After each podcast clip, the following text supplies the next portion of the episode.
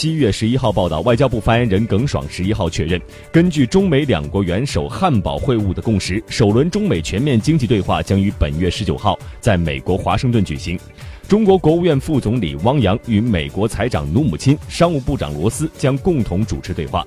耿爽说，对话中双方将就共同关心的经贸问题深入交换意见。